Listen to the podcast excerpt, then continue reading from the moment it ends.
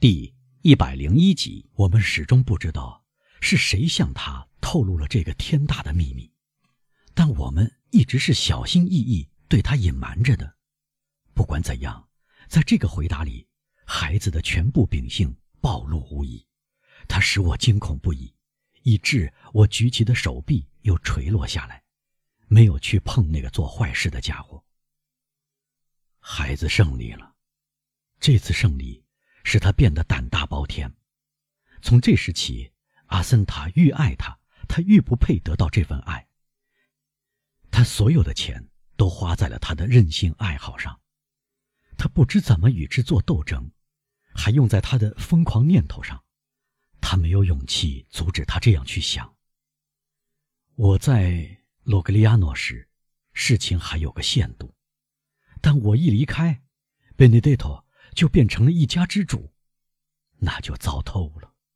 他只有十一岁时，他所有的同伴都在十八到二十岁的年轻人中挑选，是巴斯蒂亚和科尔特最无法无天的家伙。他们已经有过几次恶作剧，情节更为恶劣。司法机关给了我们警告。我惶恐不安，一旦传讯，就可能有不祥后果。我正好要远离科西嘉岛。做一次重要的长途贩运，我苦思冥想，预感到可以避免不幸发生。我决定把贝内德托带走。我希望走私贩子忙碌艰苦的生活，船上严格的纪律能改变这即将沉沦的性格。如果说他还没有可怕的堕落的话，于是，我将贝内德托拖到一边，向他提出跟随我出远门。外加做出一切能引诱一个十二岁孩子的许诺。他让我说完，然后爆发出一阵大笑。“您疯了吗，叔叔？”他说。他情绪好的时候这样叫我。我要改变生活，过您那种生活呀，改掉我的逍遥自在、吊儿郎当，做您硬加给我的可怕工作啊！夜里挨冻，白天挨晒，不停的躲躲藏藏。一暴露就吃子弹，不就为挣点钱吗？钱我要多少有多少。我问阿森他大妈要钱，他就给我。您看，要是我接受您出的主意，我就是一个傻瓜。他说的这样厚颜无耻、头头是道，令我目瞪口呆。贝内德托又去跟他的同伴们玩耍了。我老远看到他向他们比划着，把我说成一个白痴。可爱的孩子，基督山喃喃地说：“哦，如果他属于我，贝尔图乔回答，如果他是我的儿子，或者至少是我的侄子，我就会把他带上正道，因为在良心督促下，身上就来了力量。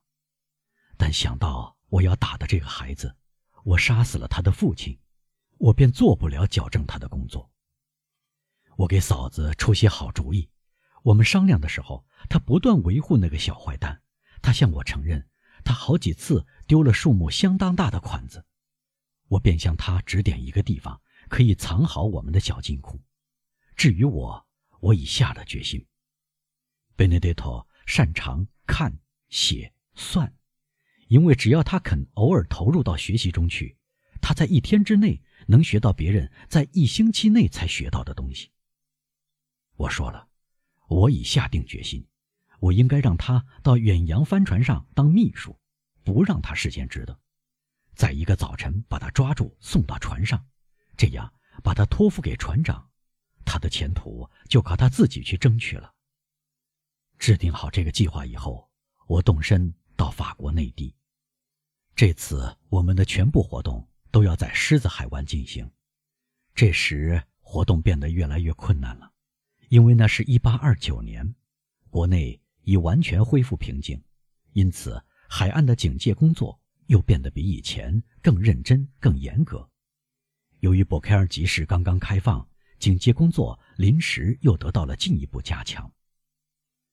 长途贩运开始进展顺利，小帆船有两层舱，我们把走私货藏在舱底，把船停泊在布满罗纳河两岸，从博开尔。到阿尔勒之间的船只当中，到达目的地以后，我们连夜开始卸下违禁商品，再通过跟我们有联系的人，或者通过给我们存放货物的客栈老板，把这些违禁商品运到城里。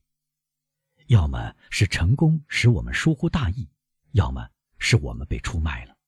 一天傍晚，下午五点钟左右，我们正要开始吃点心，我们的见习小水手气喘吁吁地跑来说：“他看到一队海关人员朝我们这边过来了。”使我们提心吊胆的，倒不是他们来到附近，尤其在这段时间，在罗纳河两岸时刻有整队人马在巡逻，但据孩子说。这对海关人员小心翼翼，不让人看见。一刹那间，我们跳了起来，但为时已晚。我们的小帆船明显是搜查的目标，被团团围住。在海关人员中，我注意到几个宪兵。平时我看到别的武装部队，倒也气壮如牛。眼下看到这些宪兵，我却胆小如鼠。我跳进舱里，从一扇舷窗滑到河里，潜泳起来，隔开很远。才冒上来呼吸，我不让人看见，来到刚挖成的一条水渠，这条水渠连通罗纳河与博凯尔到死水村的运河。到达那里以后，我得救了，因为我能沿着这条水渠游向前去，而不会被人发现，因此我安然无虞地来到运河。我并非出于偶然、漫无目的的要走这条路，我已经跟大人提起过。尼姆的一个客栈老板，他在贝勒嘎德到博凯尔的大路上开了一个小旅店。是的，基督山说：“我完全记得。如果我没搞错，这个正直的人是您的同伙吧？”“是的。”贝尔图乔回答。“但他把旅店让给一个先前的马赛裁缝，已有七八年。那个裁缝破了产，想换一种职业发财致富。不用说。”我们跟第一位业主有过的小协议，同第二位业主也维持不变，因此我打算在这个人那里安身。这个人叫什么名字？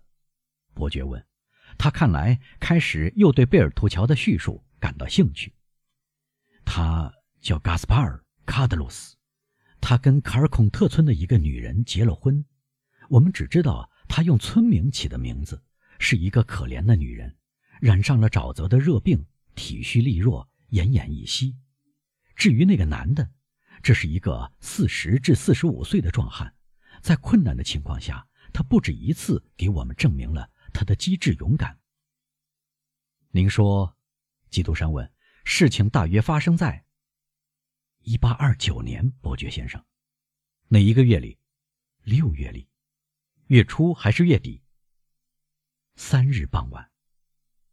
啊，基督山说：“一八二九年六月三日，好，说下去。因此，我打算就在卡德鲁斯那里安身，但按习惯，甚至在一般情况下，我们不从面向大陆的店门进去。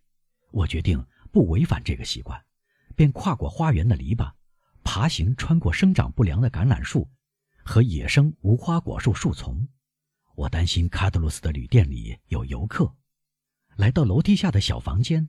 我不止一次在那里过夜，跟躺在最舒适的床上一样。这个楼梯下的小房间同旅店底楼的厅堂只隔着一层板壁，板壁上凿了几个取光的洞。我们可以通过这些洞眼看准有利时机，让老板发现我们就在隔壁。如果只有卡德鲁斯一个人，我打算通知他我来了。在他这里吃完被海关人员的出现打断的饭菜，利用即将来临的雷雨返回罗纳河边，看看小帆船和船上的人怎么样了。于是，我溜进楼梯下的小房间。我做得很对，因为与此同时，卡德鲁斯带着一个陌生人进来。我默不作声，等待着，并非想偷听主人的秘密，而是因为我只能这样做。况且。这样的情况已经有过上十次。陪同卡德罗斯进来的那个人显然不是法国南方人，这是集市的一个商人。这些商人来到博凯尔集市出售首饰。在集市持续开市的一个月里，欧洲各地的商人和顾客云集此地，有时做到十万或十五万法郎的生意。卡德鲁斯第一个匆匆进来，看到厅堂像往常一样空空荡荡，只有狗看守着，他便叫妻子：“喂，卡尔空的女人。”他说：“那个高尚的教士并没有骗我们，钻石是好货。”传来一下快乐的感叹声，随即楼梯响起脚步声。由于体力衰弱和拖着生病的身子，脚步格外沉重。你说什么？女人问。她的脸比死人还要苍白。我说：“钻石是好货。你看这位先生，他是巴黎最殷实的珠宝商之一，准备付给我们五万法郎。不过，为了确信钻石是属于我们的，他要求你给他讲讲，就像我给他讲过的那样。”钻石怎样奇迹一般落到我们手里？先生，请暂且坐下。天气闷热，我去找点饮料，让您凉快一下。珠宝商仔细打量旅店内部，一派明显的寒碜。而这对夫妇要卖给他一颗似乎从王宫的珠宝盒取出来的钻石。说吧，太太，他说，无疑想利用她丈夫不在场，免得来自他那方面的示意。影响他的妻子，看看两人的叙述是否一致。哦，我的天！女人滔滔不绝地说起来：“这是上天的恩赐，出乎我们的意料。”亲爱的先生，请想想，我的丈夫在1814年或1815年跟一个名叫埃德蒙·当泰斯的水手认识。卡德罗斯完全忘了这个可怜的小伙子，但小伙子没有忘记卡德罗斯。临死时，将您刚才看到的那颗钻石留给了他。但小伙子又怎么拥有这颗钻石的呢？珠宝商问。在小伙子入狱前，他就有这颗钻石吗？不，先生。女人回答。在监狱里，据说他认识一个非常有钱的英国人。这个难友病倒了，当戴斯像对待哥哥一样照料他。英国人出狱时，把这颗钻石给了可怜的当戴斯。当戴斯没有他那样的福气，死在牢里。当戴斯死时，又把钻石留给我们，委托今天上午来拜访的那个高尚的神父交给我们。说的完全一样，珠宝商低声说：“这个故事初看不真实，归根结底倒可能是真的，只是价钱我们还没谈妥。”怎么没有谈妥？卡德鲁斯说：“我原以为您同意我给的价钱呢。”就是说，珠宝商回答：“我出价四万法郎。”四万法郎！